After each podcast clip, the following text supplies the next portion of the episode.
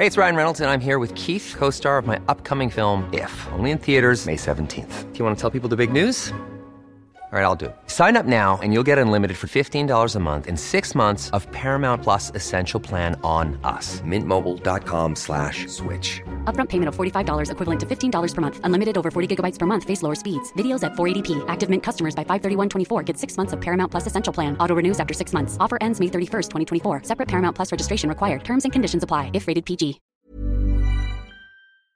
Se van acercando las vacaciones y si tienes un bebé en casa, seguro que te preocupa cómo organizar sus comidas durante los viajes, los días de playa o las salidas a la montaña. Una opción cómoda y muy socorrida son los potitos de Nutriben, porque saben cuánto te preocupa dar a tu bebé tarritos nutritivos y con todas las garantías. Los potitos se preparan aquí en España con los mejores ingredientes, como frutas, verduras, carnes o pescados, y solo emplean aceite de oliva virgen extra. Esos ingredientes tal cual se trituran, cocinan y se envasan al vacío para su correcta conservación. Y ya sabes que igual de importantes son los ingredientes que lleva un alimento como los que no lleva. Los potitos de Nutriben son tarritos que no contienen sal, azúcares añadidos, almidón, colorantes, conservantes, gluten o aceite de palma. Recuerda que los únicos potitos son de Nutriben. Gracias a Nutriben y a su marca Potitos por apoyar los buenos contenidos en este podcast.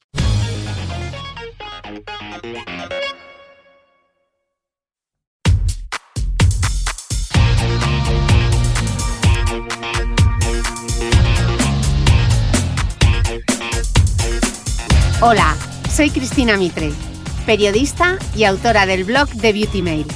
Bienvenidos a mi podcast, donde todas las semanas charlaré con los mejores expertos de la cosmética, la nutrición, el fitness y el bienestar, para que te sientas bien y te veas mejor.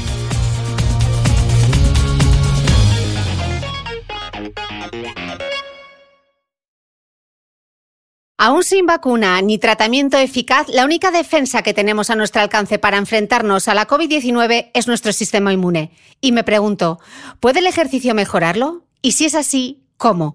Para dar respuesta, hoy invitado de nuevo al podcast al doctor Alejandro Lucía, catedrático de Fisiología del Ejercicio en la Facultad de Ciencias de la Salud de la Universidad Europea de Madrid, investigador senior en este mismo centro y uno de los 20 mejores expertos en investigación deportiva a nivel mundial, y alguien a quien además tengo la suerte de poder llamar mi amigo.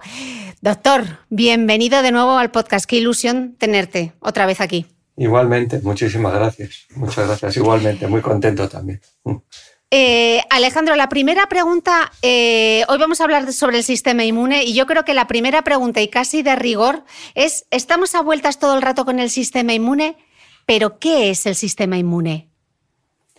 Bueno, antes de nada me gustaría dejar claro que no soy ni un experto en el COVID, ni, ni soy un inmunólogo tampoco y lo que quizá por decir algo sobran ahora es gente que está hablando de COVID y demás. Yo no soy un experto en ello, pero sí que soy fisiólogo y sé que el sistema inmune está en todo el cuerpo humano.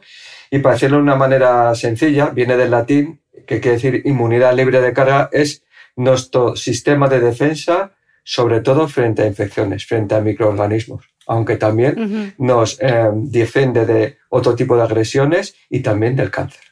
Y sobre todo implica a células, pero a todo nuestro cuerpo. Todo nuestro cuerpo de alguna manera participa en la función inmune. Cuando se habla del concepto de la homeostasis del sistema inmune, ¿a qué se refieren los expertos en inmunología? ¿Qué quiere decir? Pues como digo, no soy un experto en inmunología, soy fisiólogo. La palabra homeostasis es muy manida en fisiología. A veces una palabra comodín quiere decir todo, nada. Homeostasis quiere decir equilibrio que todo funciona bien, ni por exceso ni por defecto, por ejemplo, y bueno, y es esencial la homeostasis para que no enfermemos, por ejemplo, nuestro pH de la sangre o de nuestros tejidos o nuestra temperatura corporal tiene que estar estable. Y tenemos sistemas para llegar a la homeostasis. Y entiendo que en el caso del sistema inmune se entiende que es una respuesta adecuada, específica y que no sea ni excesiva ni tampoco deficitaria porque si es mm. excesiva podría llevar, por ejemplo, a enfermedades autoinmunes o asma, hiperreactividad. Mm, que de eso vamos a entrar luego, eh, vamos a profundizar un poquito. Eh, te quería preguntar qué es la respuesta inmune innata, eh, que, se habla mucho y cómo se puede potenciar, pero mm, te voy a pedir un pequeño ejercicio, porque doctor, yo en mi infancia fui un poquito teleidiota y yo aprendí muchísimo sobre, sobre el cuerpo humano en Eras una vez la vida. Así que te voy a pedir un pequeño favor, eh, como eres mi amigo, me atrevo a pedirte este favor. Y es que mm, me gustaría que quizás nos presentases a los protagonistas del sistema inmune al estilo de esta famosa serie, para que así todos retengamos en nuestra mente qué es eso de los linfocitos, los macrófagos, los leucocitos, o eh, eh, este nombre que a mí me encanta, los linfocitos asesinos o las natural killers, que te he oído hablar de ellas mucho respecto al cáncer. Hazme ese favor, explícanos un poco todos estos protagonistas del sistema inmune, eh, ¿por qué son tan importantes? Pues el sistema inmune, eh, que mm, es muy complejo y que yo creo que involucra, yo pienso que involucra a todo el organismo, tiene dos partes, lo que se conoce como respuesta innata o inespecífica y respuesta adquirida. La primera ocurre antes, o sea, la primera vez es la más rápida de todas, la primera vez que tenemos contacto con el patógeno, por ejemplo, con el virus del COVID. Cuando nos infectamos con el virus del COVID por primera vez, solo podemos responder con nuestro sistema innato. Y no solo incluye células, como has dicho tú, has nombrado alguna de ellas, sino muchas otras partes de nuestro cuerpo. Por ejemplo, nuestras barreras, como nuestra barrera intestinal. Curiosamente, tenemos más células en nuestro cuerpo que son externas, que son microorganismos, que nuestras propias células. Pues esas bacterias de nuestro intestino nos protegen de otras bacterias que pueden ser nocivas. Las destruyen, aparte de tener otras funciones. Em, nuestra piel, es, esa otra barrera, los cilios que tenemos en la nasofaringe, que empujan los microorganismos o toxinas hacia afuera, hacia el moco, para que los estornudemos o los deglutamos y nos los destruye nuestro estómago, digamos. Y luego, aparte de todas estas barreras y algunas proteínas que tenemos en la sangre, tenemos un sistema de células que son muy buenas matando eh, microorganismos que nunca han visto. Pero, son, pero tienen algo en común en la parte de fuera, de, porque las células solo pueden ver lo que hay de fuera de las otras células, que es su membrana, que las hace un poco diferentes de nuestras propias células. Y estas células son macrófagos, sobre todo, eh, neutrófilos y las que tú has nombrado que son natural killer, células natural killer, que también que constituyen lo que se llama el, sistema de vigilancia inmune, que están circulando por todo nuestro cuerpo y vigilando por si entran patógenos. Pero son una primera barrera, la más rápida, pero no necesariamente la más efectiva. A veces falla, puesto que crecen tumores o el COVID causa una enfermedad o tenemos una neumonía uy, y a veces no falla porque hay gente que tiene el COVID y no parece que le afecte mucho, que tenga muchos síntomas. Claro. Eh, todo esto nos viene como de serie, este sistema inmune. Entonces, lo tenemos todos como integrados, pero entonces, ¿por qué hay gente que lo tiene mejor y otra gente que lo tiene peor? Bueno, y luego, perdón, bueno, si quieres hablo del sistema adaptativo. Bueno, Ay, sí, perdón, que, que me saltaba yo esa parte. ¿Ves cómo tenía que estar ahí tomando nota? Que si no me pierdo. Eh, el sistema adaptativo es el sistema más lento, es un sistema de memoria lo que, que reconoce específicamente a células, eh, a, microorganismos. O sea, el sistema, cuando ya eh, estuviésemos en contacto nuevamente con el virus del COVID, el que actúa es nuestro, este, en nuestro sistema adaptativo y involucra, bueno, reconoce unas sustancias que hay en el exterior de los microorganismos, que se llaman antígenos, que hay cientos y cientos, y hay dos tipos de células, sobre todo de la inmunidad adquirida, que son los linfocitos T, se llaman T porque maduran originalmente en el timo, que tenemos de pequeño delante del esternón, y que mm, son, lo que hacen es, si para entenderlo de alguna manera, son como los soldados, matan cuerpo a cuerpo, destruyen las bacterias y los virus uno a uno, los matan, los lisan, que se llama. Y luego los linfocitos B, que lo que hacen es, un, tiene un sistema un poco más fino, B de bolsa de Fabricio, donde se vio que maduraban en, en, las cloacas, en la parte final del, del sistema digestivo de las, de las aves, y que lo que hacen es producir anticuerpos, los famosos anticuerpos de la prueba del COVID, y lo que hacen es inmovilizar, digamos, a los microorganismos. Es un sistema más fino, digamos, sería como la inteligencia militar para que luego los soldados, son los que son los linfocitos T, maten cuerpo a cuerpo, digamos. Pues eso es para niños o así, tampoco te creas que sé mucho, mucho más del sistema inmune. No, no, pero vamos, a mí ya me ha quedado clara la diferencia entre la respuesta innata y la adquirida. O sea, esto es como una guerra y una batalla, ha sido súper súper bien explicado. Vale, todo esto, como yo te decía, nos viene de serie, lo tenemos todos programado. Entonces, ¿por qué hay gente que eh, tiene una respuesta innata o una respuesta adquirida peor que el resto? ¿Qué, papel, si es que juega un papel importante ahí, la genética o el medio ambiente?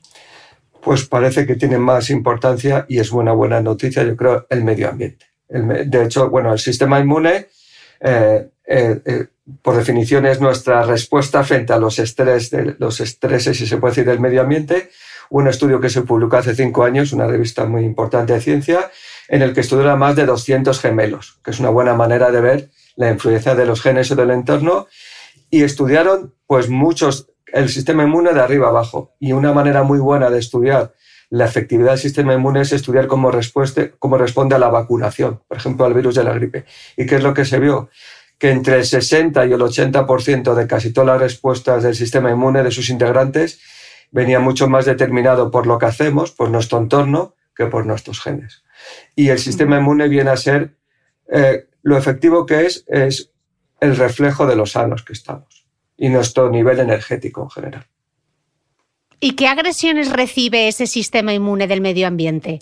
¿Cómo, lo agredimos sin ser conscientes? Bueno, eh, esas agresiones forman parte de la vida y son normales, son saludables, pues de todas las maneras, desde de todas maneras que te puedas imaginar.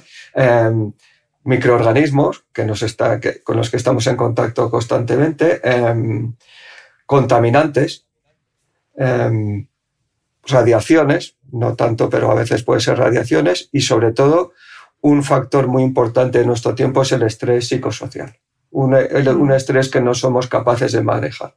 Eso parece ser que es un factor que desequilibra bastante la capacidad de respuesta del sistema inmune. Y luego también los nutrientes. La nutrición que seguimos ahora con alimentos ultraprocesados, eh, rica en azúcares refinados, no es la mejor para, por ejemplo, proteger nuestra barrera intestinal, que como digo es un componente muy importante en nuestro sistema inmune. Eso es algo que el equipo del doctor Carlos López Otín está investigando, como nos contó en este podcast, doctor.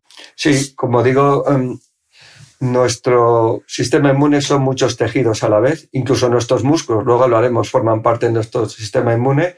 Y yo es que me gusta ver el organismo como un todo. No, eh, desde luego la mucosa intestinal es muy importante porque es donde más células tenemos en el cuerpo, que no son nuestras eh, precisamente, pero como la, como la mucosa intestinal está en nuestros, pulmón, nuestros pulmones, que tienen macrófagos alveolares que están constantemente destruyendo agentes externos o microorganismos, nuestra barrera de la piel, en fin, eh, pero la microbiota juega un papel muy importante. Ahora está un poco, digamos, entre comillas, de moda en ciencia. No quiere decir, por mm. supuestísimo, que no sea, que no sea importante. Y es, mm. pero eh, quizá, perdón, lo que llama la atención es que el estilo de vida que seguimos parece que altera nuestra microbiota eh, de una manera eh, que no debería, no natural, digamos. No seguimos un estilo de vida de acuerdo a nuestra biología. Ok. ¿Qué quiere decir, doctor, cuando decimos que, que una persona está inmunodeprimida?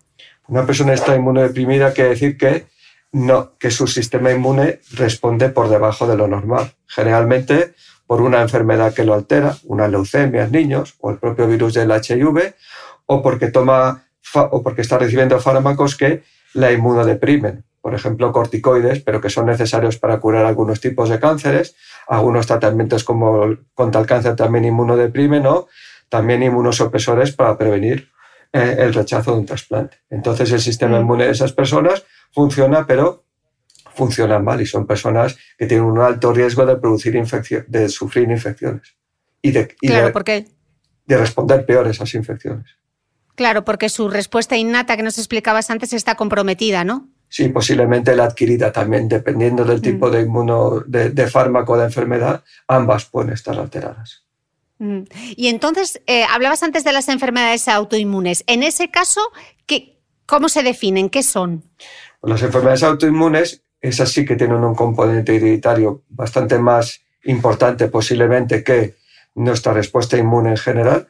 Son enfermedades en las que no es que el organismo tenga una, una respuesta inmune exagerada, sino que tenga una respuesta inmune equivocada, que reconocen como extraños antígenos, que son esas moléculas que están en la superficie de esas células, reconoce como extraños antígenos propios.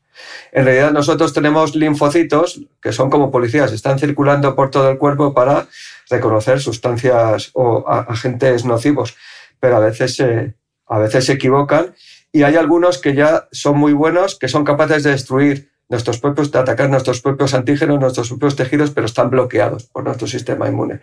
Pero a veces nuestro sistema inmune no los bloquea bien, se dedican a, auto, a autodestruirnos. O a veces pasa que alguna bacteria nos confunde. Entra una bacteria por nuestro intestino, por ejemplo, que tiene un antígeno que se parece muchísimo a, algunas otras proteínas de nuestro cuerpo y se produce una, una, un ataque a la bacteria, pero desgraciadamente también con otras proteínas de nuestro cuerpo. Y es lo que se conoce como enfermedades autoinmunes.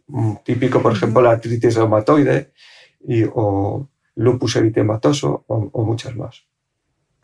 Y, eh, hablando, hablando de la barrera intestinal, perdón, muchas de ellas entran por la barrera intestinal, posiblemente, porque entran bacterias que tienen antígenos que confundan a nuestro sistema adaptativo, porque se parecen a nuestras propias proteínas. Entonces el sistema inmune está, eh, em, crea células de memoria, desgraciadamente, contra no ya contra, contra, el antígeno externo, sino con nuestros propios antígenos. Y por eso son tan difíciles de curar, porque tenemos esas mismas células de memoria que tenemos contra el COVID. Y que bueno, si lo pasas sin síntomas, pues es, una, es muy bueno tener el COVID porque estás defendido, tienes inmunidad para bastante tiempo, supuestamente, pues tienes autoinmunidad también para bastante tiempo, porque tienes células clones de memoria contra tus propios tejidos y, doctor, ¿cómo es el proceso de envejecimiento del sistema inmune? ¿Envejece igual que un tejido del cuerpo o tiene algo característico? Envejece, pues se conoce como inmunosenescencia, es decir, que va habiendo un agotamiento de las células madre, las, a partir de las cuales se crean todas las, o maduran, o se diferencian todos los tipos de linfocitos, eh, macrófagos, etc. Y parece ser que lo que más se altera es em, algún, tipo específico, son sobre todo los linfocitos T y B, pero la buena noticia es que con ejercicio, y ya me estoy adelantando, esa, esa, esa inmunosenescencia no es tal. Se puede, em, a ver si lo digo bien, con, el, con, la, con la edad, pues disminuyen nuestras funciones fisiológicas, pero eso no quiere decir que los mismos estímulos que las hacen mejorar cuando eres joven dejen de funcionar cuando eres mayor. Es decir, si una nutrición sana mejora el sistema inmune de una persona joven, también lo hace con una persona mayor. Si el ejercicio estimula el sistema inmune de una persona joven, también lo hace en la misma medida con una persona mayor. Mm. ¿Y qué consecuencias tiene que ese sistema inmune vaya envejeciendo? Hombre, pues que aumenta el riesgo de, bueno, pues por ejemplo, de cáncer, de tener algunas, hombre, si nos ocurre muy mayores, pues no es tan grave porque también los tejidos pierden la capacidad de, formar cáncer, pero aumenta el riesgo de mortalidad en general, pues, por ejemplo, por neumonías o etcétera, bueno, o por el propio COVID en gente, en gente muy mayor, por ejemplo. Mm. Eh, ¿La edad es, es el factor determinante o Además, hay hábitos que comprometen a ese sistema inmune. Estábamos hablando antes del medio ambiente, pero ¿hay algo en concreto más allá de la edad que sea lo que más pesa? Pues es, eh, en medicina en general son un conjunto de factores. Es, yo considero que la edad puede ser la acumulación de muchos años de estímulos nocivos para el sistema inmune que sobrepasan al sistema inmune. O sea que eh, no es tanto la edad, hombre, al final todos los sistemas llegan a un punto sin retorno que ya no pueden, em, ya no pueden más, ya no dan más de sí. Pero, pero creo que tiene que ver mucho nuestro estilo, nuestro estilo de vida. bueno, mm. pues eh, si te vale de algo, pues puede valer, por ejemplo, eh, eh, grupos étnicos de, de, Amazonia que no tienen acceso a las vacunaciones, ni a los antibióticos, ni a ninguno de los fármacos que tenemos aquí. Algunos, claro, se mueren los pobres de niños por enfermedades infecciosas, pero cuando llegan a mayores tienen un sistema inmune estupendo y, no, y la incidencia de enfermedades cardiometabólicas en general es muy baja y de cáncer también. Porque sigue un estilo de vida que es el mejor para nuestro sistema inmune, que es exposición a patógenos bastante constante y estar muy en, contacto constantemente con el entorno, pero de una manera natural, es decir, con, con exposición a luz solar durante todo el día. En cambio, cuando es de noche, mm, dormir, ejercicio al aire libre y nutrición rica en frutas, en, alimentos no procesados. Mm. Tiene un sistema inmune muy sano. Eh, ¿y, la inflamación entonces qué es? Bueno, la inflamación es lo típico que se estudia en medicina y que nadie sabe muy bien. Es que todos no la inflamación, la inflamación, y yo digo, ¿y la inflamación qué es? Porque pues, pues se menciona mucho, pero no lo tengo claro. Pues una respuesta adaptativa de un sistema muy evolucionado para sobrevivir, sobre todo frente a, involucra al sistema inmune, pero no solo al sistema inmune, para, para sobrevivir a infecciones, por ejemplo, pero también a, otros tipos de, de, estrés. Por ejemplo, un ejemplo de inflamación sería las agujetas, el dolor muscular que tenemos. ¿vale? Y la primera respuesta es aguda. Es aguda, se trata de destruir el patógeno cantado, el microorganismo, o destruir las células musculares que, están necróticas, que ya no valen para nada, para que se reconstruya el músculo, para que se refabrique nuevo músculo. Y, durante ese momento que tienes esa inflamación aguda, hay una respuesta, por ejemplo, eh, del cuerpo que lo hace regularse a la baja. Disminuye, eso tenían nuestros ancestros en la prehistoria, disminuye la sensación de hambre, aumenta la sensación de sueño, disminuye la libido, pues porque no había fuerzas para cazar, compromete las energías del cuerpo humano. Eso es lo que se conoce, es inflamación aguda. Por ejemplo, los ciclistas en el Tour de Francia cuando se caen dices, pero ¿qué pasa que se ha caído y luego va muy mal en los días posteriores? Porque hay una reacción inflamatoria que está gastando energías del cuerpo y produce una sensación de fatiga. Lo, único, lo, lo, que ocurre es que llega un momento que una vez que se ha combatido el microorganismo, se ha destruido el microorganismo o se ha remodelado el músculo, esa, eh, esa reacción aguda tiene que resolverse, tiene que parar, pero a veces se cronifica en el tiempo. Y ahí interviene nuestro estilo de vida. Entonces sufrimos lo que se conoce como inflamación crónica de bajo grado, que no tiene nada que ver con la respuesta aguda y que es la causante de muchas enfermedades de nuestro tiempo. Tiene que ver por nuestro estilo de vida poco saludable y para volver al ejemplo de antes. Por ejemplo, los las tribus estas occidentales, y bueno, perdona, y se llama una respuesta inflamatoria estéril, porque ya no hay ningún microorganismo que la cause. Y nuestro sistema inmune está hiperactivo. Por ejemplo, las tribus estas que siguen un estilo de vida ancestral eh, tienen em, muy poca inflamación crónica, pese a estar en contacto con muchos más microorganismos que nosotros. Y eso se ve por, hay un marcador en sangre que se llama proteína C reactiva de inflamación. Cuando tenemos inflamación aguda, aumentan mucho, las iniciales son PCR, y cuando tenemos inflamación crónica, el marcador es PCR ultrasensible, que son cantidades más pequeñitas, pero que están incrementadas, y eso, esa inflamación crónica es lo, el cuerpo tenía que haber localizado esa inflamación, pero se ha vuelto sistema. De hecho, López Otín va a publicar un artículo muy bonito, se llama Los sellos de la salud, y uno de los sellos de la salud se llama que él ha definido es compartimentalizar, ser capaz de compartimentalizar la inflamación, el daño, para que no se vuelva, para que la respuesta defensiva no se vuelva sistémica, general. Que además, Interesante. Sí, sí. Bueno. ¿Y, entonces por qué se dice que el ejercicio tiene acción antiinflamatoria? Pues lo que hace Me un poco. Sí, bueno, lo que hace el ejercicio, bueno, eh, la inflamación aguda esa no pasa nada, porque lo normal es que se resuelva y punto. El ejercicio, lo que nuestros músculos en ejercicio, lo que hacen es liberar sustancias que inhiben la inflamación crónica. Eh, la inflamación crónica, las células de, es que esto no es fácil de explicar todo esto. Hoy te estoy poniendo un poco difícil, ¿eh? nuestro, nuestro, sistema inmune produce células que se llaman, perdón, moléculas que se llaman citoquinas que que regulan la, respuesta inmune, pero algunas de estas citoquinas son proinflamatorias, hacen que haya demasiada inflamación, demasiada llegada de células inmunes a tejidos donde no tenían que estar, porque los tejidos supuestamente están sanos. Pues bien, lo que hace el ejercicio es inhibir este proceso inflamatorio crónico. Produce unas sustancias que se llaman exerquinas, es decir, que se producen con el ejercicio, mioquinas o exerquinas, que lo que hacen es inhibir esas citoquinas proinflamatorias, inhibir la inflamación crónica. O sea, la, inflamación aguda es bueno, no pasa nada. Duele, duele las agujetas. Y cuando los fisiólogos habláis de la reserva fisiológica, ¿a qué os referís? Bueno, pues también es otra palabra un poco comodín a veces, pero la reserva fisiológica es la capacidad que tienen nuestros tejidos eh, de funcionar bien sin llegar al máximo de su capacidad, sin ser estresados constantemente. Si tenemos un coche que su máxima velocidad es 120 kilómetros por hora, pues un coche que, es que al 60 kilómetros por hora va muy bien, pues es un coche que tiene más reserva funcional que otro que a 60 kilómetros por hora, pues no eh, va a un porcentaje mucho mayor de su capacidad. La reserva funcional va disminuyendo con el tiempo, obviamente, pero una de las eh, lo que podemos hacer es eh, mm, atenuar bastante el declive de nuestra reserva funcional. Por ejemplo, en nuestros músculos, en nuestro corazón, si lo ejercitamos.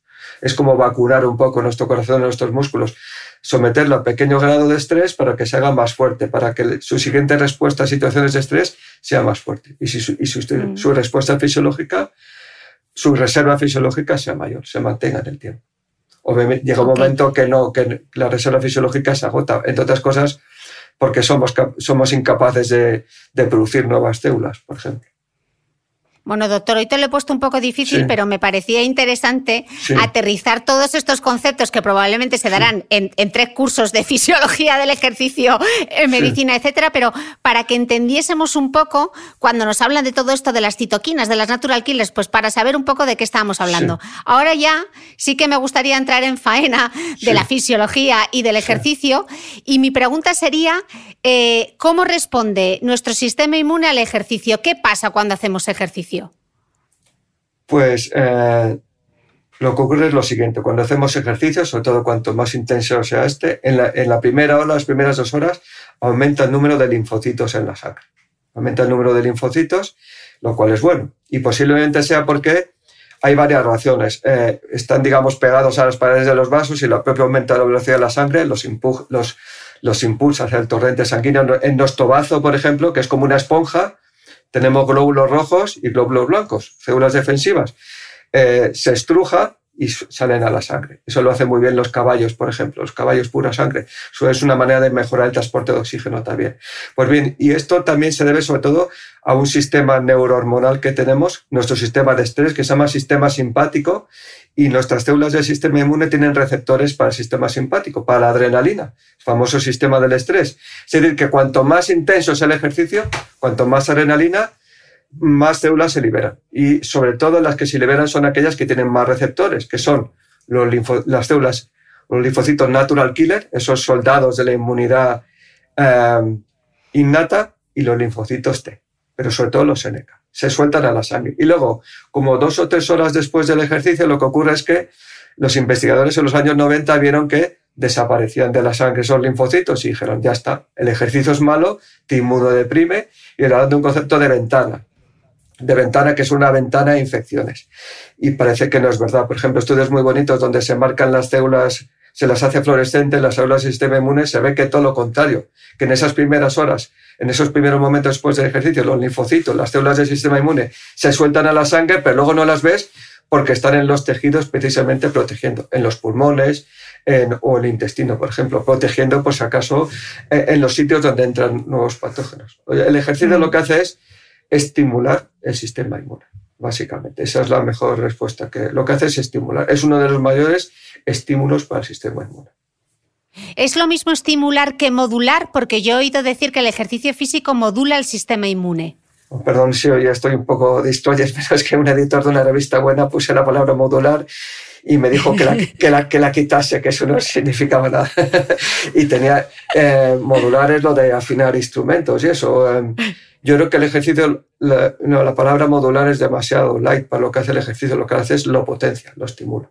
No lo modula. Me gusta, lo, estimula, lo, mucho hace, más, lo, hace, más fuerte, lo hace más fuerte. me gusta mucho más porque suena a lo que realmente hace, que es reforzar ese sistema inmune y que sea mucho más fuerte. Y que no necesitamos tomarnos un comprimido, sino que podemos hacerlo eh, eh. haciendo unos fondos y haciendo unas sentadillas, como vamos a ver luego. Exactamente. Eh, entonces, queda claro que el ejercicio eh, regular, de intensidad moderada, tiene beneficios en lo que tiene que ver con la mejora del sistema inmune, particularmente parece ser en adultos y en personas con enfermedades crónicas. Pero claro, doctor, ¿qué tipo de ejercicio? Porque decimos ejercicio regular de intensidad moderada. Todo, todo tipo de ejercicio estimula el sistema inmune, incluso el ejercicio intenso. De hecho, hemos hecho un estudio hace poco en, el que personas inactivas se sometían a dos planes de entrenamiento, uno entrenamiento moderado, el que se suele recomendar, y otro el famoso HIT, High Intensity Interval Training, y vimos que, y lo que hicimos fue medir, ver la cantidad de células NK y su función, que siempre hay muchas maneras o algunas maneras de ver su función. Por ejemplo, las expones frente a células cancerígenas y ver, ves la capacidad que tienen de matarlas. ¿Y qué vimos? Que con ejercicio moderado se multiplicaba por dos la capacidad de matar de las células NK. Y con ejercicio intenso no había una mejora, pero había una meseta, es decir, que era igual de bueno que el ejercicio moderado. Yo creo que no hay que complicar a la gente, todo tipo de ejercicio mejora el sistema inmune y cuanto más, mejor en general. O mm. por lo menos llegas a un punto que no obtienes más beneficios, pero tampoco obtienes ningún efecto indeseado, ningún efecto negativo. Y desde luego el ejercicio es muy, yo creo que una, hay un dogma o, alguna teoría algo equivocada que el ejercicio es inmunosupresor cuando es muy intenso. No, realmente no es verdad. Yo creo que no es verdad. O por lo menos no, está, no está claramente demostrado.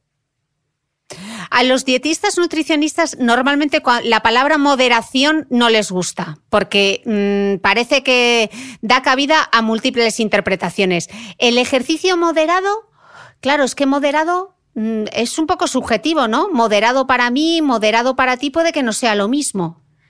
Pues sí, en moderado yo creo que lo traducimos del inglés y moderate no tiene la misma connotación que en español. Yo creo que significa intermedio. es decir, que moderado hay que sudar un poco. O sea, te, te cuesta un poquito hablar y estás trabajando. O sea, no es ver escaparates. Es, mm, eh, es intensidad intermedia. Luego, mm. si quieres, hablamos de lo de las intensidades de ejercicio, pero em, yo creo que no hay que tener miedo al ejercicio en general, sobre todo al ejercicio intenso. Hombre, obviamente una persona que nunca haya hecho ejercicio intenso eh, tiene que acostumbrarse, tiene que aumentar progresivamente las cargas para poder soportar ese ejercicio, pero, pero es muy difícil eh, llegar a eso que algunos llaman de exceso de ejercicio. El principal problema de salud es falta de ejercicio, no que sobre ejercicio. Si hay alguien que está haciendo demasiado ejercicio, pues y está por demostrar, y sobre todo está por demostrar que afecte a muchos tejidos, no sé, pues es el 0,1% de la población mundial o algo así. El problema es el 60% de la población mundial que no llega a los mínimos. Ryan Reynolds here from Mint. With the price of just about everything going up during inflation, we thought we'd bring our prices down. So to help us, we brought in a reverse auctioneer, which is apparently a thing. Mint Mobile unlimited premium wireless. Ready to get 30, 30, bit to get 30, bit to get 20, 20, 20, bit to get 20, 20, bit to get 15, 15, 15, 15 just 15 bucks a month. So, Give it a try at mintmobile.com/switch. slash $45 up front for 3 months plus taxes and fees. Promo for new customers for limited time. Unlimited more than 40 gigabytes per month slows. Full terms at mintmobile.com. Quality sleep is essential. That's why the Sleep Number Smart Bed is designed for your ever-evolving sleep needs. Need a bed that's firmer or softer on either side? Helps you sleep at a comfortable temperature? Sleep Number Smart Beds let you individualize your comfort so you sleep better together. JD Power ranks Sleep Number number 1 in customer satisfaction with mattresses purchased in-store. And now, save 50% on the Sleep Number limited edition Smart Bed for a limited time. For JD Power 2023 award information, visit jdpower.com/awards. Only at a Sleep Number store or sleepnumber.com. ¿Sabías que los bebés son capaces de autorregularse y comer lo que necesitan? Hasta el primer año, la leche ha de ser su alimento principal, bien sea lactancia materna o artificial, y poco a poco podrán ir probando diferentes texturas y alimentos. Ahora, con buena temperatura, a todos nos gusta salir más de casa, y en verano pasamos mucho tiempo fuera, en la playa, la montaña o recorriendo el mundo. Si tienes un bebé que ya ha empezado con la alimentación complementaria, para esos momentos puedes contar con los diferentes tarritos que ofrece Potitos. Hay recetas para bebés desde 4 y 6 meses y solo llevan ingredientes como frutas, verduras, carnes o pescados que se trituran y se envasan tal cual. Los potitos de Nutriben son tarritos seguros, fáciles de conservar y transportar, ya que no necesitan refrigeración, tan solo mantenerse en un lugar fresco. Se calientan en microondas o al baño María, sin conservantes ni azúcares añadidos. Gracias a Nutriben y a su marca Potitos por ser nuestro mecenas del mes.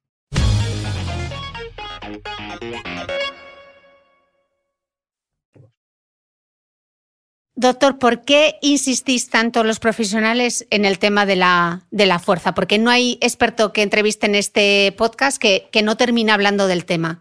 ¿También es como la microbiota que se ha convertido en la palabra de moda no. o realmente también no, porque la fuerza, el ejercicio de fuerza es la mejor manera de mantener la masa muscular. Como dije, el sistema inmune es un reflejo de nuestro estado de salud. Cómo, cómo responde, eh, mucho más que de nuestra herencia genética, digamos, o cómo respondemos al entorno y lo sano que comemos, lo sano que es nuestro estilo de vida, pues ocurre lo mismo con la masa muscular, que es un reflejo de nuestras reservas energéticas.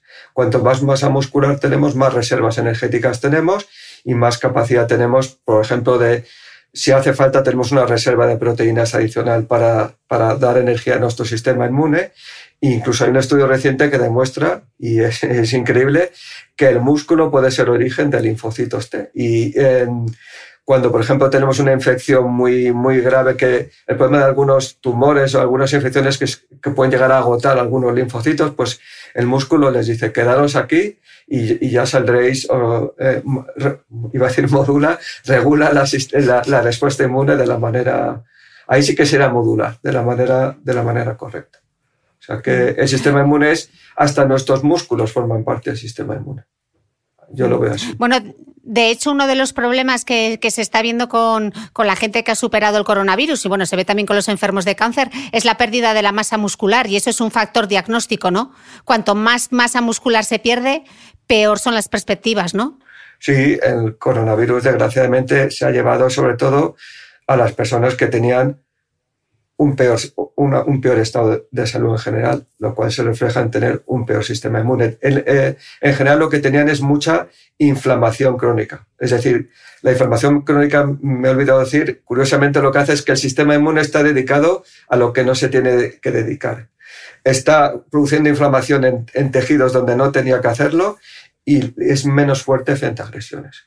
Un ejemplo de, de inflamación, de enfermedad social e inflamación crónica es la obesidad entre otras maneras, porque el tejido adiposo, sobre todo en la zona visceral, en la barriga para entendernos, cuando se acumula en exceso produce citoquinas, moléculas que eh, estimulan la inflamación. Eso nos pasa también con el envejecimiento, que aumenta el sistema adiposo y por eso es muy bueno el ejercicio. También por eso es antiinflamatorio, porque disminuye sobre todo el tejido adiposo visceral, el que se, es que se acumula en la barriga, para entendernos. Y justo aquí te voy a hacer unas preguntas sobre la menopausia, porque sí. en el caso de la mujer hay una transformación, al perder el, ese factor protector de los estrógenos, la composición corporal varía, acumulamos mucha más grasa. Entonces me gustaría que nos dieses un poco una receta y que lo aterrizásemos un poco. Eh, ¿Qué ejercicio, qué tipo de ejercicio y cuánto ejercicio debería hacer una mujer durante la menopausia? Bueno, pues una mujer durante la menopausia es como una mujer antes de la menopausia. Tiene que hacer el mismo ejercicio. En general, reglas generales, yo diría cuanto más mejor, lo que le guste y cumplir unos mínimos. Ejercicio aeróbico como caminar a buen paso, jogging al que le guste, nadar, montar en bicicleta, por lo menos acumular 150 minutos a la semana. Lo ideal sería 300, pues el equivalente de 30 minutos al día, para entendernos. Y si se puede un poco más, de 30 a 60 minutos casi todos los días de la semana, mejor. Porque ya cuando dice 7 ya será menos, ¿no? La gente ya hará menos. Y ahora la propia Organización Mundial de la Salud eh, recomienda incluir ejercicios de fuerza. Por lo menos uno o dos días a la semana que involucren a grandes grupos musculares, por ejemplo, prensa de piernas, prensa de pecho, una o dos repeticiones, perdón, una o dos series de 10 repeticiones no hasta el fallo, sino hasta que pique, para entenderos, hasta que, hasta que sientas quemazón en el músculo. Y sí es verdad que para ejercicios de fuerza sí es recomendable, por lo menos en una primera instancia, supervisión profesional, porque requiere una técnica un poco específica y para evitar lesiones y demás. Perfecto, ya tenemos la receta. Sí. Eh, te voy a pedir una receta para, para niñas y adolescentes. Eh, según datos del informe de pasos de la Gasol Foundation, el 70,1% de las niñas no cumple con los 60 minutos diarios de actividad física moderada o vigorosa. Y, y, y eso son un mínimo. ¿Qué consecuencias acarrea esto? ¿Y, ¿Y qué debemos hacer, doctor? Pues más inflamación crónica porque nuestro sistema inmune funciona peor. y en vez de dedicarse a, a ser muy efectivo frente a microorganismos, se dedica a promover la inflamación crónica, más riesgo de obesidad, enfermedades cardiometabólicas desde muy pequeños. Yo creo que mm, hace falta una, bueno, yo mm, pienso que es un problema ya de salud general, de un problema político. Eh, creo que la actividad física no se incentiva para nada en las sociedades occidentales. Vamos, yo no veo ningún anuncio en la televisión que incentive la actividad física. No lo veo. Sí que tenemos anuncios de sobra sobre suplementos nutricionales. La gente sí sabe en principio lo que tiene que comer para bajar su colesterol, pero no hay, no hay ninguna, ningún tipo de actuación seria para promover la actividad física. Eh, ni en los, ni, por ejemplo, las clases de educación física siguen siendo las Marías, desgraciadamente, y yo creo que no se incentiva para nada la actividad física. Y menos aún en estos tiempos de COVID en los que estamos, también por necesidad, desgraciadamente. Mm. Pues nos vamos a encontrar con un problema de salud añadido eh, innecesario, porque, mm, porque si no incentivas de verdad a la población a que haga actividad física, pues no lo va a hacer. Mm. Cuando la gente ha dejado de, fumar, perdón, cuando se han puesto serios con eso. Y no se ha puesto en serios con la actividad física nadie.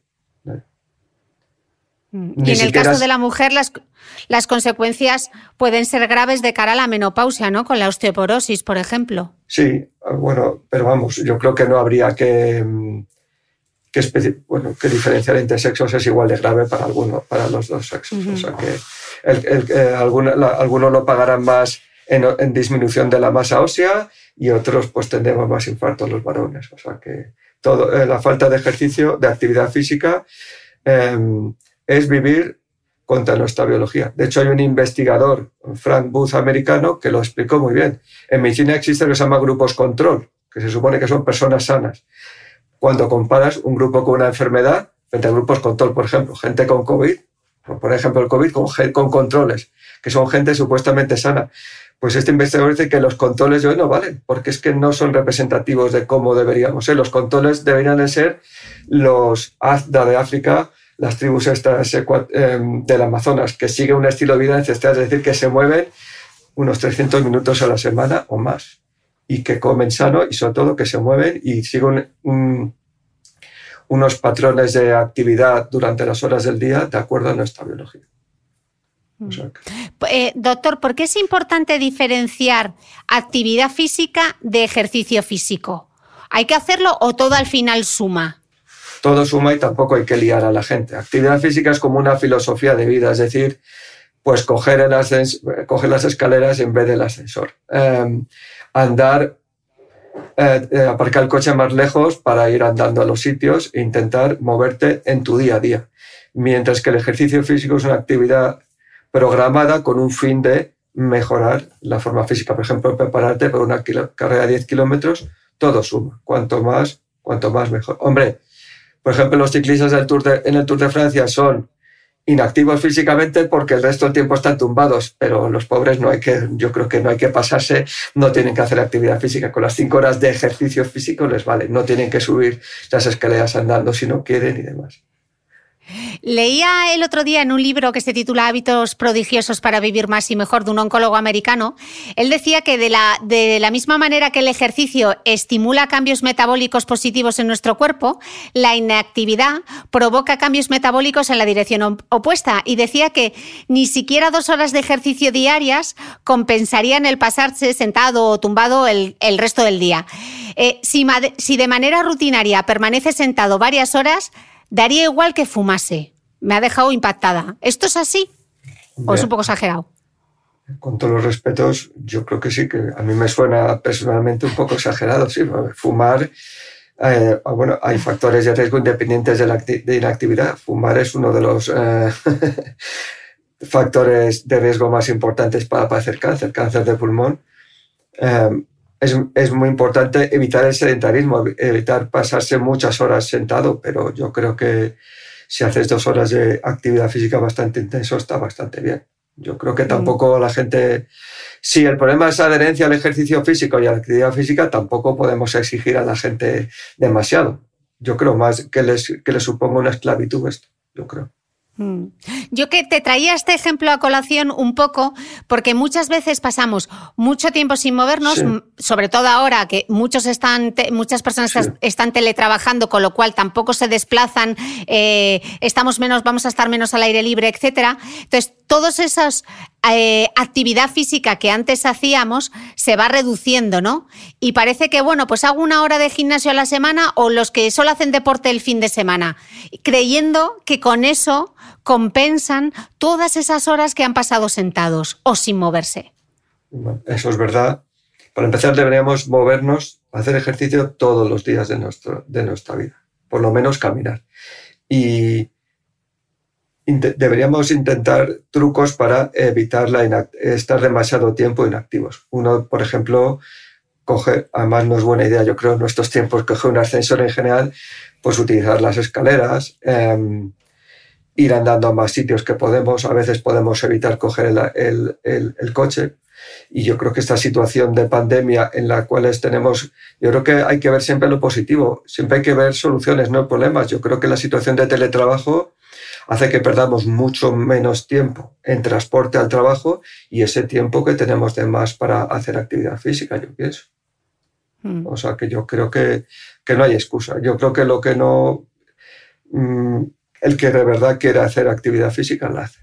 Porque mm. cuando uno le ve las orejas al lobo, el que ha tenido un problema de salud grave y le han dicho deja de fumar, cuando quiere lo que le parecía insalvable, que era dejar de fumar, lo, lo hace al instante. Por lo mismo con la actividad física, pero es que no somos conscientes de la importancia que tiene.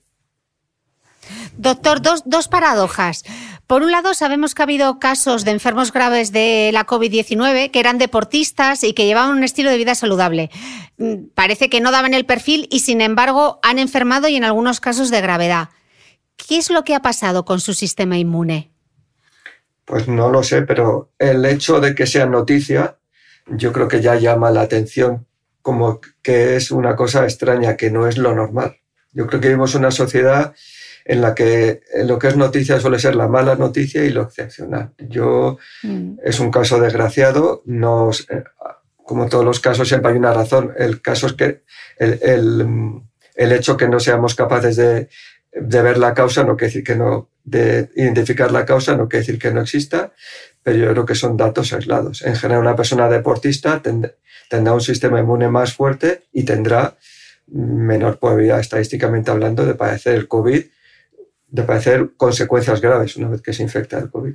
De, de infectarse todo el mundo. Eso no depende de que seas eh, deportista o no, sino mm. que, que, estés en contacto con el COVID. Eh, doctor, ya nos lo habías adelantado antes en la entrevista, pero quiero retomar esta pregunta. Eh, no cabe duda de que el ejercicio beneficia al sistema inmune, pero entonces, ¿por qué hay muchos corredores que ven comprometido su sistema inmune después de una maratón y muchos nos hemos puesto enfermos? ¿Por, qué ocurre? Lo típico después de la maratón que te da, que te da una gripe o una bajada de defensas y no te pues, encuentras bien.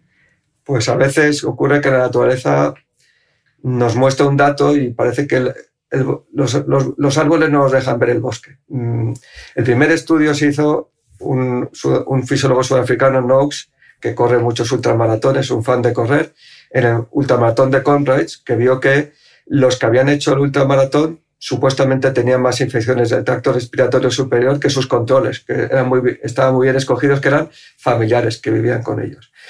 Pero, y, entonces se dijo, ya está, el ejercicio intenso es inmunosupresor. Y, se han publicado estudios subsecuentes, pero tienen sus fallos. Entre otras cosas que, no, que han sido um, um, no han sido infecciones diagnosticadas médicamente, sino simplemente reportadas por los sujetos.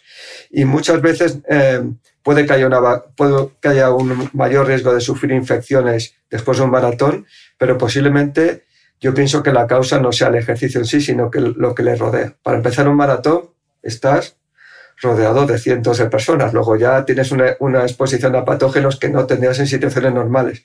Los que viajáis a ciudades, pues ya es el estrés de de uso horario. El avión, que es hipoxia, que se está a 2.000 metros, eh, aeropuertos, em, la propia excitación, es posiblemente más el propio, la propia eh, nueva dieta, que se afecta a la macrobiota, posiblemente más el, es el estrés que rodea al ejercicio en sí, que el propio ejercicio. De hecho, en el Tour de Francia no ha habido infecciones con COVID cuando y mayores, supuestamente más ejercicio por exceso, cuando se les ha, y no se ha conseguido, porque había algunos aficionados muy cerca de ellos sin mascarilla, pero cuando han vivido en una burbuja, no, ninguno ha cogido el COVID.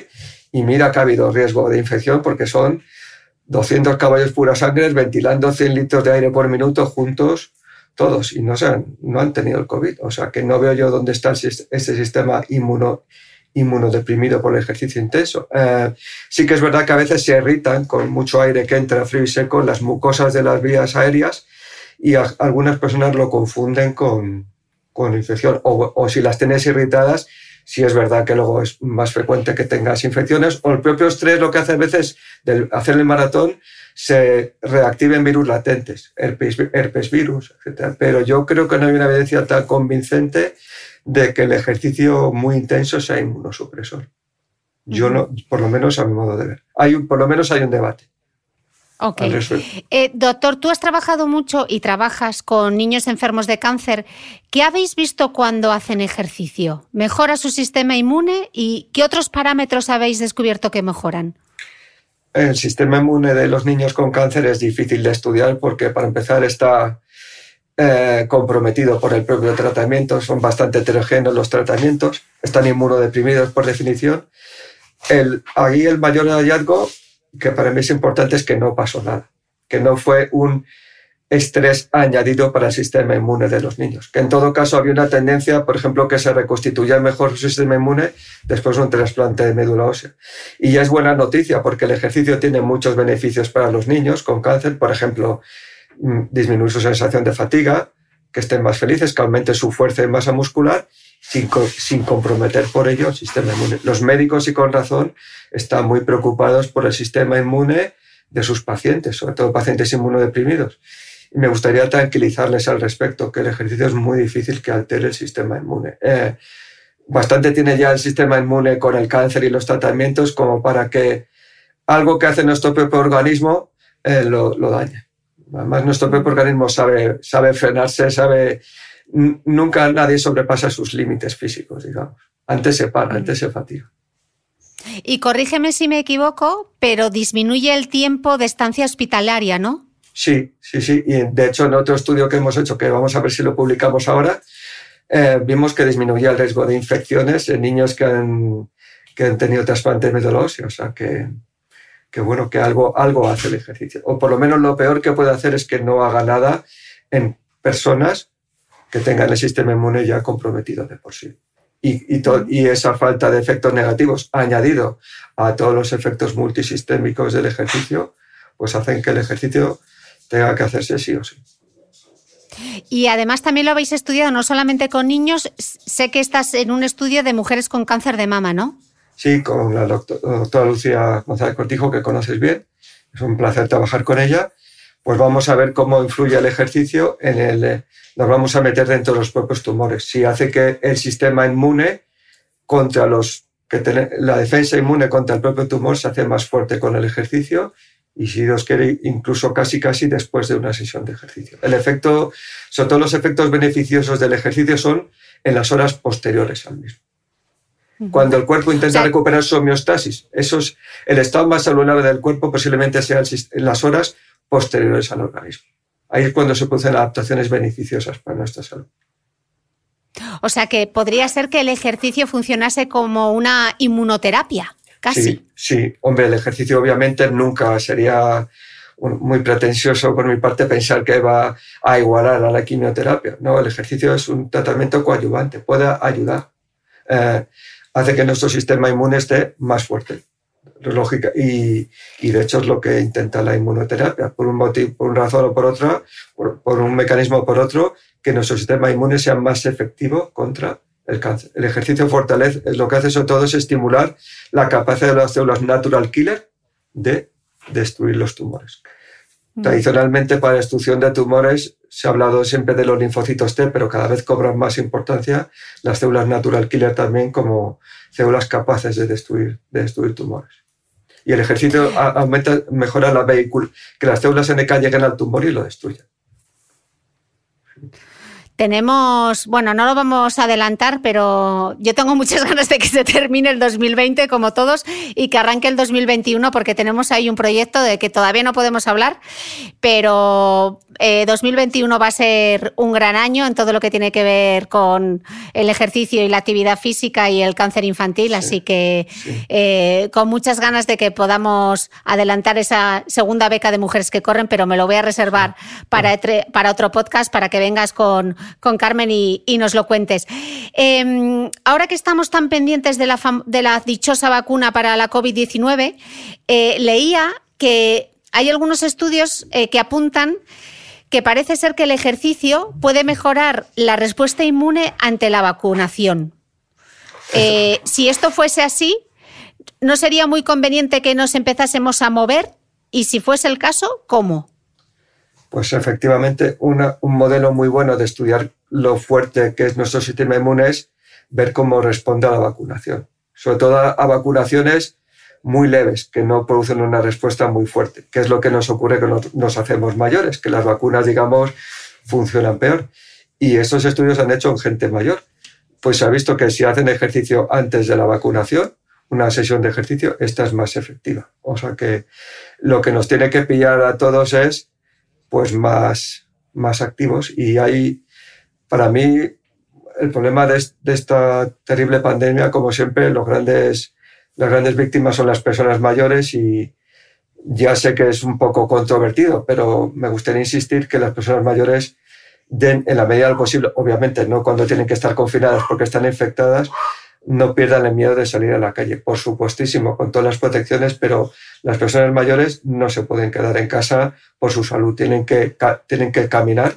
No sé cómo está ahora el tema de los parques en Madrid, porque ya estoy un poco perdido, pero un indicador de, de, riesgo de mortalidad muy importante de una persona mayor es no salir de casa. Una persona ya de más de 80 años que no sale de casa, la estás enterrando en vida, lamentablemente cuando le queda mucha vida. Y las personas mayores tienen que salir de casa mucho y es la mejor manera de romper el sedentarismo en ella y tienen que formar parte de la sociedad, no tienen que estar confinadas.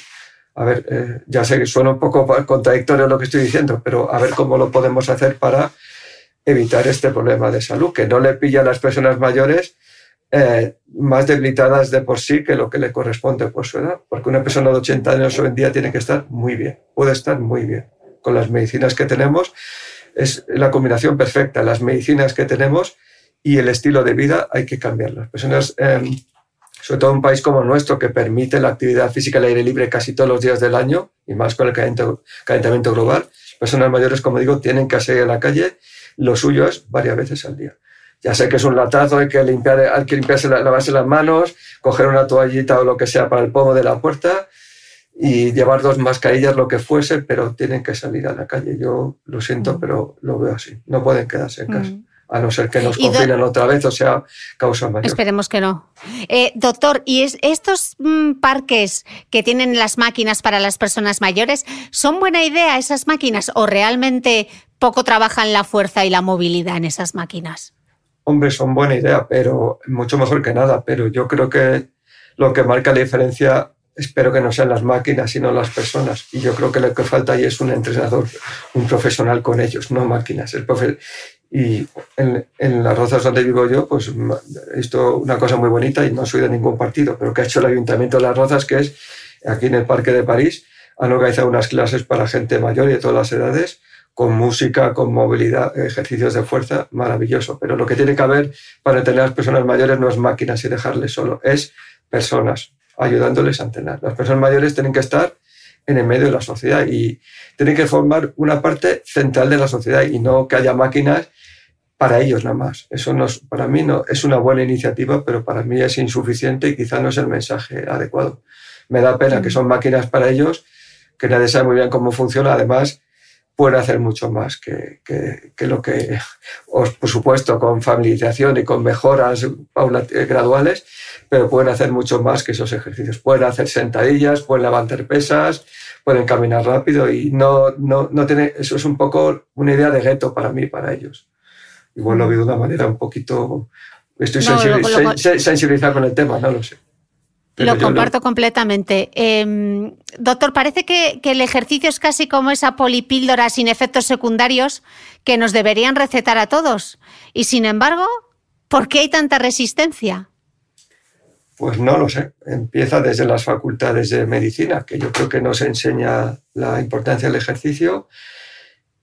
Yo pienso, pues no sé, hay una, está mal feo decirlo, pero yo creo que hay un problema económico subyacente, que el ejercicio, a diferencia de los fármacos, no, no da muchos dividendos, que da dividendos que Nike, con todos los respetos, haga una zapatilla para que la compre todo el mundo eh, que quiera bajar de su marca en maratón, pero em, a mí no me interesa que lleguen zapatillas Nike, esta es una persona de 80 años, me interesa una persona con zapatilla de felpa haciendo pesas y caminando, digamos, y, y eso no dan dinero, lamentablemente. O sea, eh, es un gasto de dinero para las administraciones que las personas mayores puedan hacer ejercicio muy bien hecho en la calle.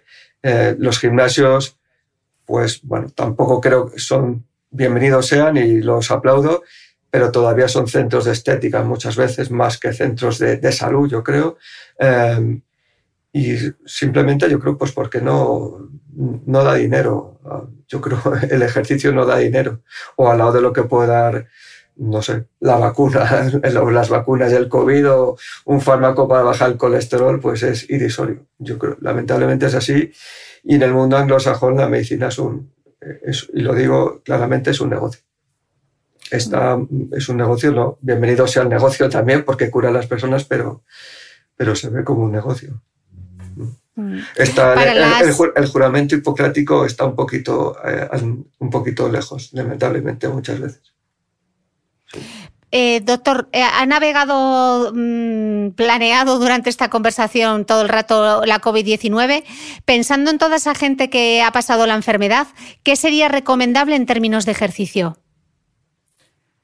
Pues eh, son personas normales y tienen que hacer los mínimos.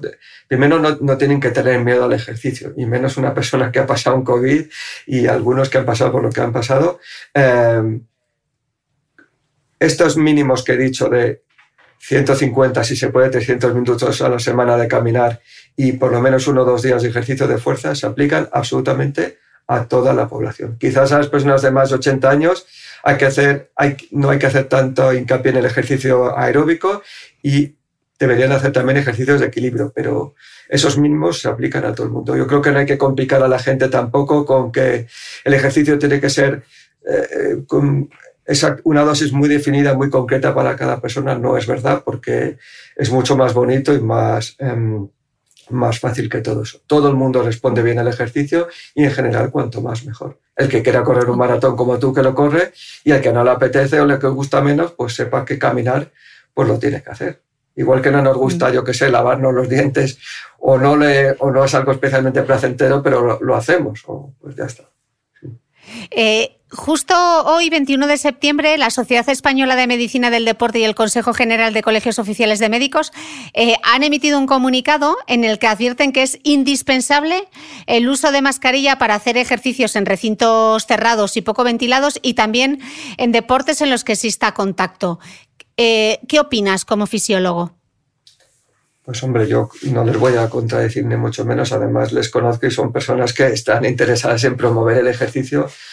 Pues, y ellos, como yo, son los, son los primeros defensores de los gimnasios. Y yo también soy el primer defensor de los abrazos, pero no, no es el momento. Pues, eh, pues sí, en los gimnasios son sitios de riesgo si no llevas mascarilla. No la FP2 o como se llame porque te, te asfixias, pero sí mascarilla quirúrgica y simplemente habrá que bajar un poquito la, intensidad del ejercicio que puedes tolerar, pero no pasa nada. Y, por ejemplo, las clases de spinning, pues tendrás que estar más separadas las bicicletas. Los gimnasios también tendrán que readaptarse, hacerse más creativos, pues, por ejemplo, que las clases aeróbicas sean eh, fuera del gimnasio, que la gente camine fuera y luego entren dentro para hacer los ejercicios de fuerza o, lo que están haciendo como Isabel Barrio, algunos entrenadores personales que conoces que es las sesiones que hacían indoor, hacerlas online o una combinación. Todos nos tenemos que readaptar, pero no pasa nada. Y desde luego, si hay alguien que no es sospechoso de no defender el ejercicio, en la Sociedad Española de Medicina del Deporte, al revés, al revés, están interesados en que la gente haga, haga deporte, pero en estas, en estas circunstancias en las que nos ha tocado vivir, pues hay que adaptarse a los tiempos. Y al aire libre no, pero en recintos cerrados hay que llevar mascarilla, sobre todo porque eh, ventilamos mucho más aire cuando hacemos ejercicio y el riesgo de transmisión es mucho mayor. Mm.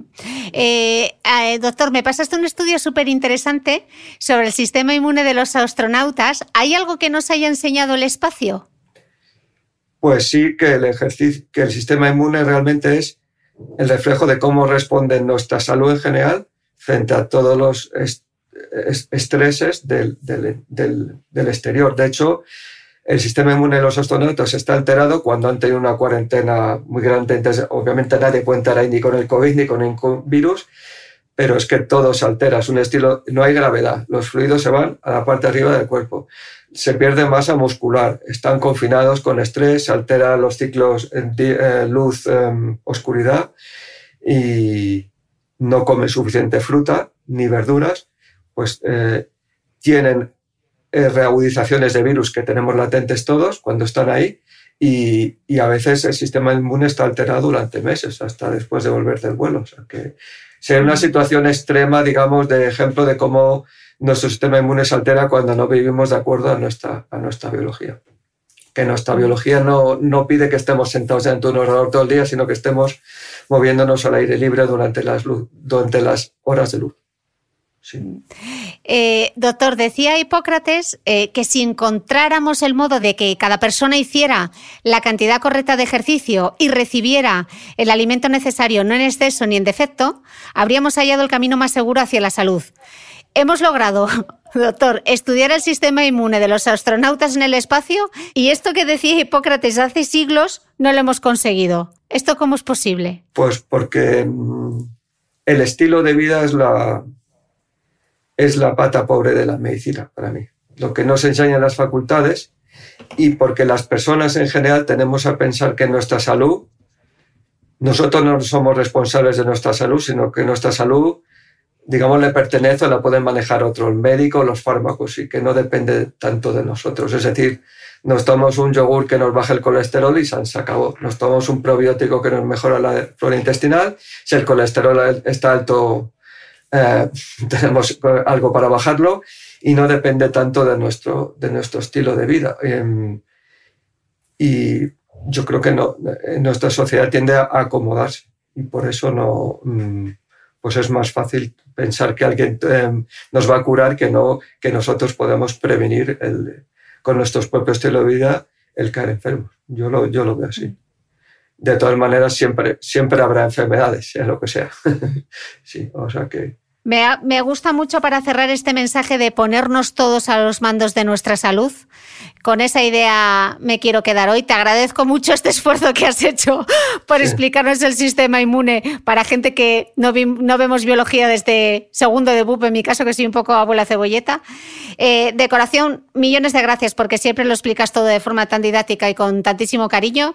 Y invitándote de nuevo a que vuelvas al podcast para una tercera grabación para que contemos eso que planeamos para el 2021. Eh, te quiero dar las gracias y espero verte pronto y, darte un abrazo no virtual y que ya la próxima vez que nos veamos a ver si hay vacuna. Muchas gracias, pues, doctor. A ti siempre. Muchas gracias. Adiós. Hasta Gracias.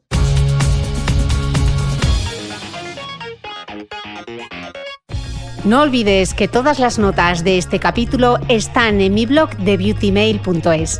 Además, si no quieres perderte ninguna entrevista, suscríbete al podcast de Cristina Mitre en tu reproductor de podcast habitual. Y un último favor, si me escuchas en Apple Podcast, regálame unas estrellas y déjame una reseña, porque así ayudas a que este podcast siga creciendo. Muchas gracias y nos escuchamos de nuevo el próximo domingo. Bye.